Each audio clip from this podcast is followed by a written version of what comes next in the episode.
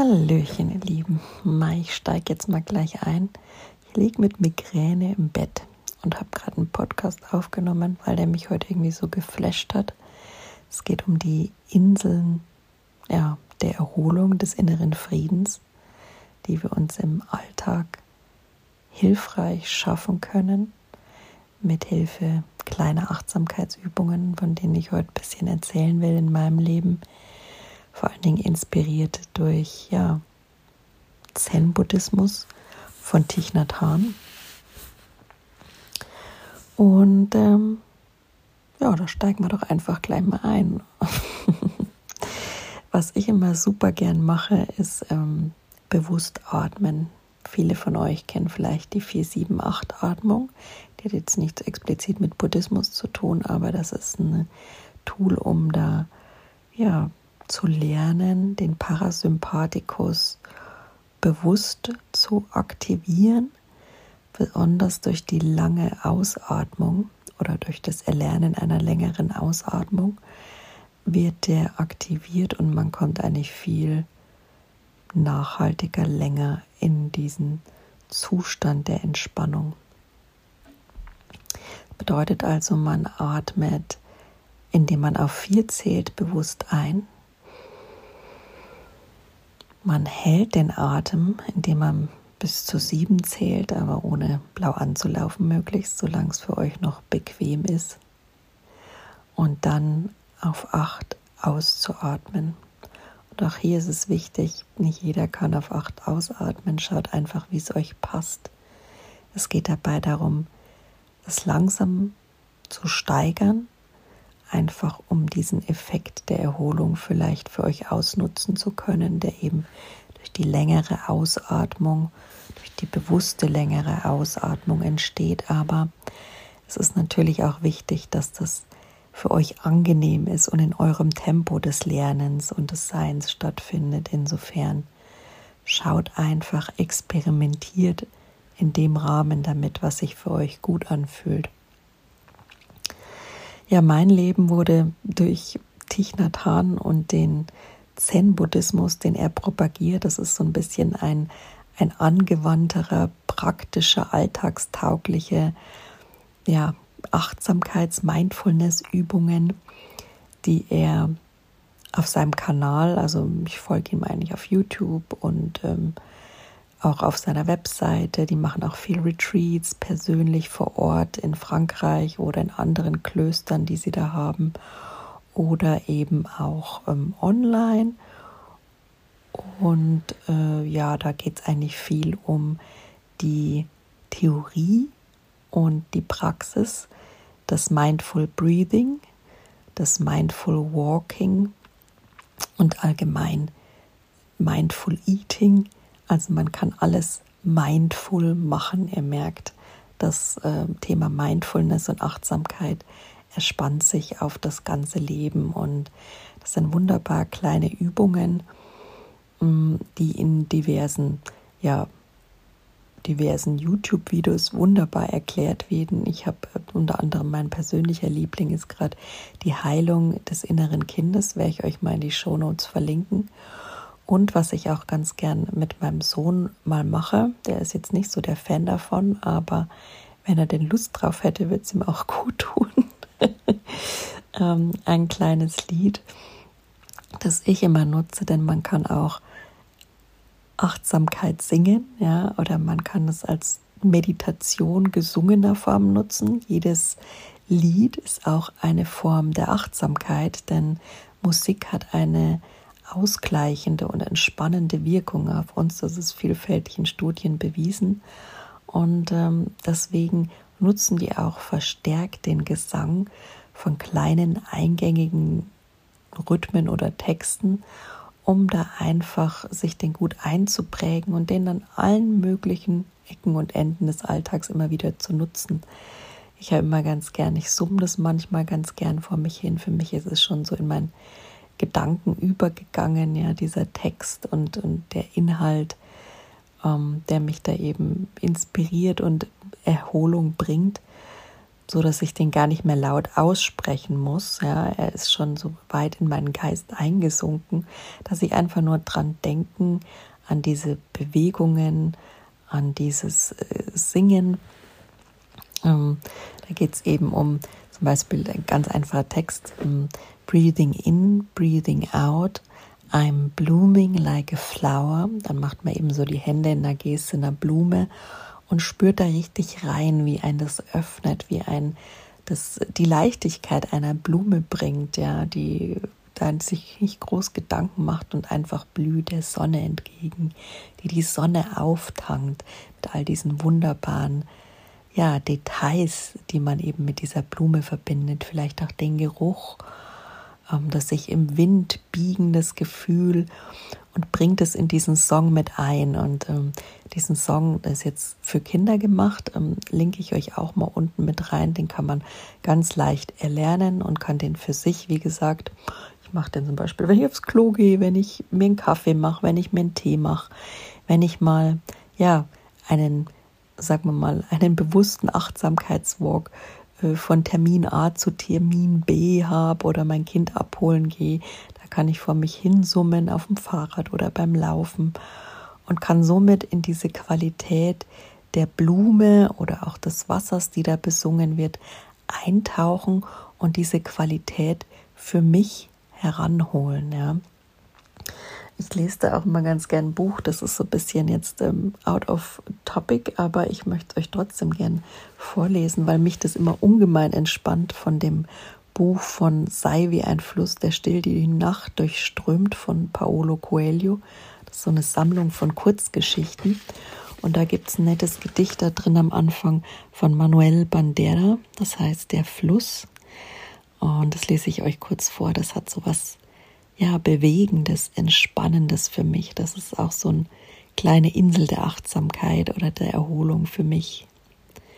Sein wie ein Fluss, der still die Nacht durchströmt, die dunkle Nacht nicht fürchten, die Sterne widerspiegeln, wenn welche am Himmel sind, und wenn Wolken den Himmel bedecken, Wolken, die Wasser sind wie der Fluss, auch diese widerspiegeln ohne Schmerz in den ruhigen Tiefen. Ja, lass diese Worte mal nachwirken. Es ist vielleicht ein bisschen eine dunkle Atmosphäre, aber schon so eine mit den Sternen, mit dem Wasser, dieser stetigen Bewegung des Wassers, das uns immer eigentlich Teil von uns als Mensch ist, da wir zum Großteil auf Wasser bestehen und auch so ein so ein Element, das einfach fließt, das trägt, das stabilisiert, das für mich auch eine Einheit mit der Natur symbolisiert, ja, der wir aus Wasser sind, die Natur aus Wasser gemacht ist, der die Evolution wir uns aus dem Wasser entwickelt haben, ja, von dem Einzeller im Wasser. Also Wasser symbolisiert für mich sowieso die Entstehung des Lebens, das Leben, das Sein und dieses Gedicht schon allein gibt mir immer unheimlich viel Kraft und auch sowas zu rezitieren in dem Moment oder mich daran zu erinnern.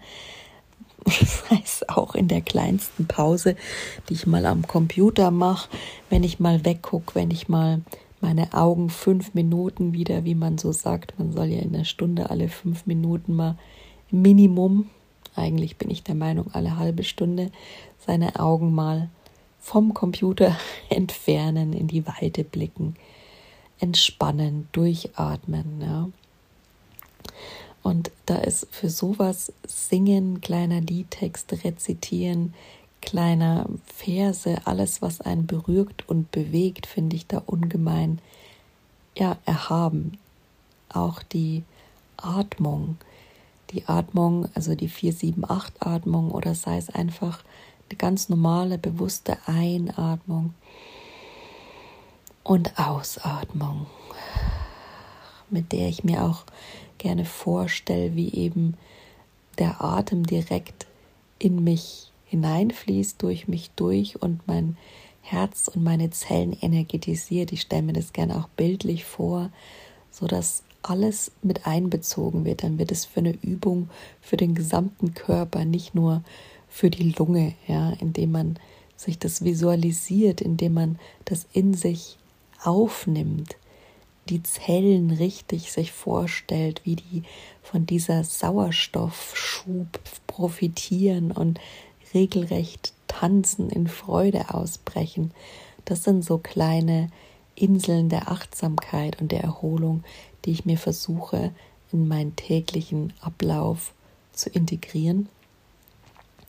Und auch äh, wenn man zum Beispiel mit dem Kind, ähm, Kinder am Abend sind ja auch gern mal überreizt und jeder so seine Themen, nicht nur Kinder, auch Erwachsene am Abend runterzukommen. Das Kopfkino dreht sich, die Tausenden von Sachen, die man getan, erlebt hat und die man vielleicht noch tun will.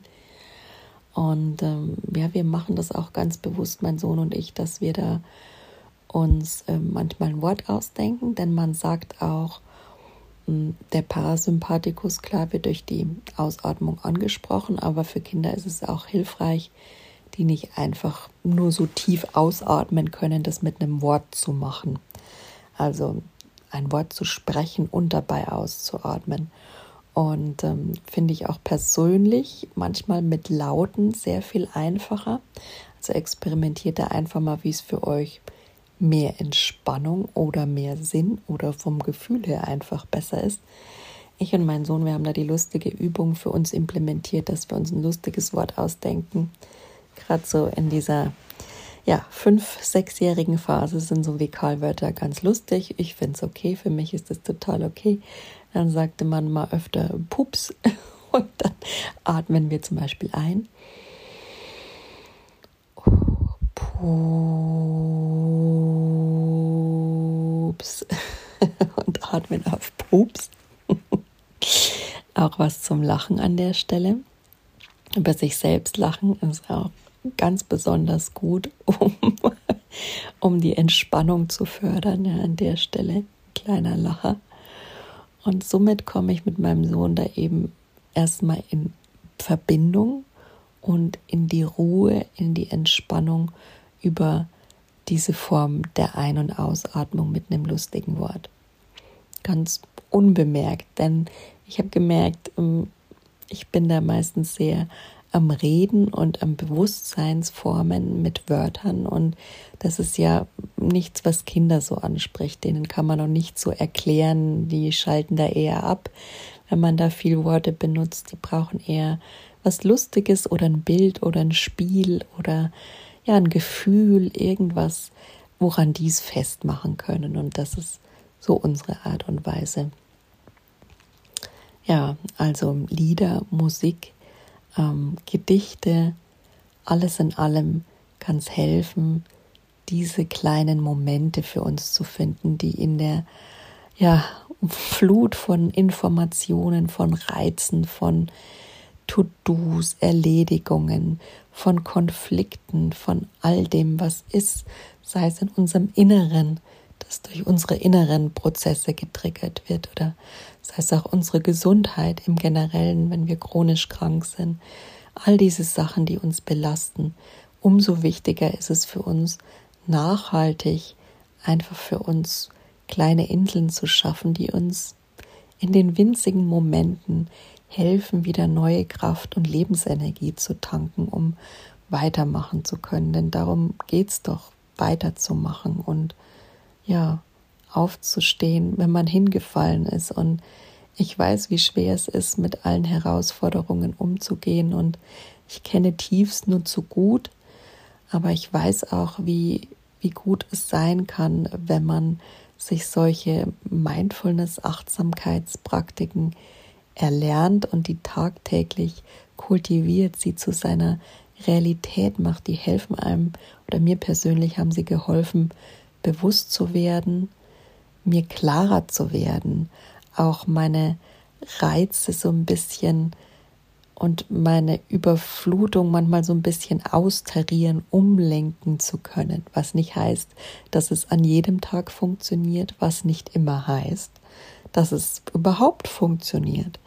Ja, das ist alles variabel. Es ist nichts, sagen wir mal so, an jedem Tag gleich und bei jedem Mal, den ihr es nutzt, anders. Und ich weiß, wenn man so was Neues anfängt, dann entsteht auch gern so ein Erwartungsdruck. und man setzt da viel Erwartung rein, weil man möchte ja auch sich was Gutes tun und verständlicherweise.